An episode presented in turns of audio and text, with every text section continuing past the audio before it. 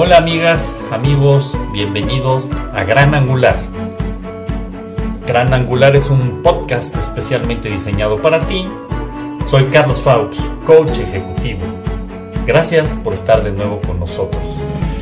Comenzamos. Hola amigas, amigos. Gracias por estar de nuevo. Ayer tuvimos la participación de Tessie Hill por segunda ocasión. Una participación muy interesante en cuanto a aprender de qué forma meditar. Tendremos pronto otra participación de Tessie para ejercitarnos nuevamente.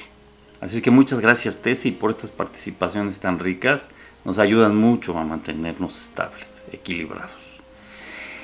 El día de hoy corresponde a la reflexión de la semana. Y vaya semana que estamos viviendo. El cansancio de las personas de estar cuidándose ha llegado a tal extremo que lo notas en la forma de cómo actúan. Salen sin cubrebocas, sin distancias, como si nada pasara. Tuve que ir al banco a pagar mi pensión y créanme que como nunca vi a la gente desatada. La gente sin cuidar al otro. Ya olvídense de cuidarse a sí mismo, no cuidan a los demás. Me preocupa de sobremanera el que no estemos cuidando y no nos cuidamos. Y no cuidemos al otro. Esto lo único que provoca es que haya rebrotes y se descontrole todo. Que haya más contagios y muertes. Si realmente nos diéramos cuenta de lo que provocamos, seguramente nos cuidaríamos. Y bueno, el ser humano de alguna forma tiende a bloquear sentimientos y pensamientos con el paso del tiempo. Es una tendencia natural ante el cansancio. Si no recuerden cuando inició la pandemia, ¿cómo te sentías? ¿Cómo estabas? Y al paso del tiempo, ¿cómo estás ahora? Les quiero compartir que hice un ejercicio por diferentes medios para reconocer los sentimientos y las emociones de las personas. Participó mucha gente expresando con una palabra cómo se siente. Y les puedo decir que de acuerdo a lo visto, se ven dos enfoques, el que está en casa y el que va a trabajar. Los que están en casa, interesante, se presentó más eh, estas eh, actitudes y emociones más positivas, ¿no? Como con esperanza, con resiliencia, la fe, son como las más mencionadas, seguidas por la reflexión, la feliz aceptación, otros aburridos, preocupados y angustiados, por supuesto, muchos. Y los que están yendo a trabajar se nota más pues el estrés, el cansancio, la angustia, el miedo, la resignación, pero también el estar activo, feliz, estar haciendo algo, etcétera, etcétera. Es obvio que lo que se nota es que quienes están resguardados están más tranquilos en cuanto a los riesgos. Sí sobresalen las actitudes y emociones más positivas, aunque se nota el aburrimiento, estrés, cansancio y angustia, de verdad. Los que salen a trabajar notan en sí unas actitudes un poco más negativas o pues, un poco más de riesgo, con un nivel de ansiedad mayor, con miedo, aunque también aparecen otras como el activo, el feliz. Seguramente varias personas, incluso que no están medidos, no tienen ingresos ahorita y el nivel de estrés, preocupación y ansiedad debe ser alto en su mayoría y es entendible.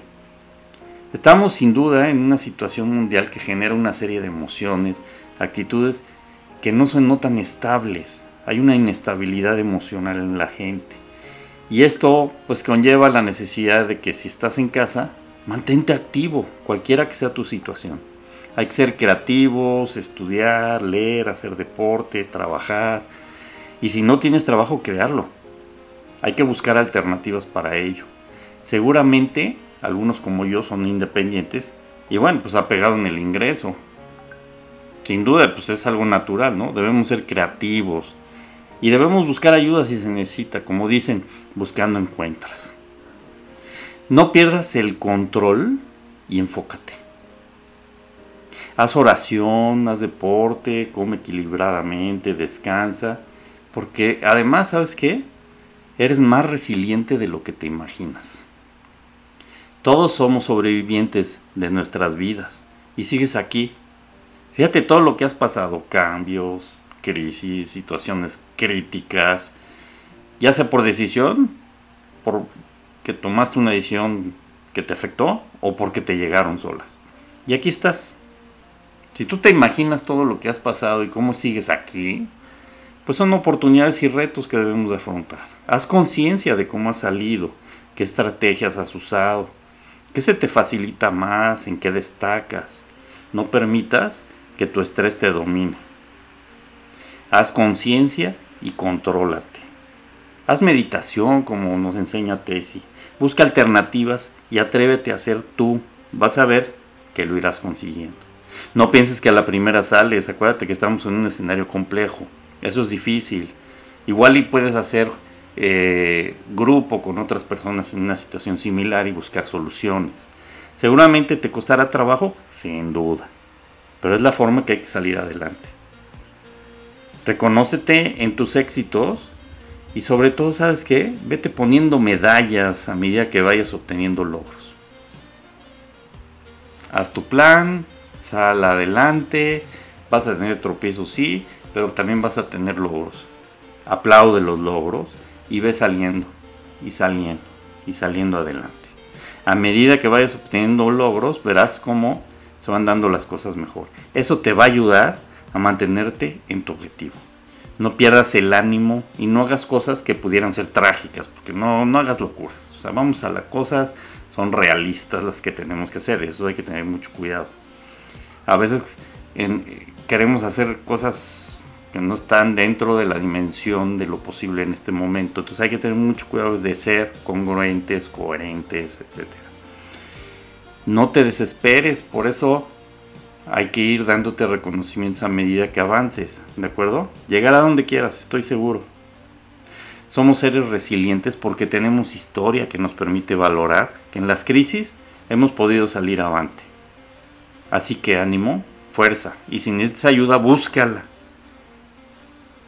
En fin, amigos, muchas gracias. Espero que tengan un estupendo fin de semana y nos escuchamos el lunes con nuestras psicólogas. Seamos agradecidos y que les vaya muy bien.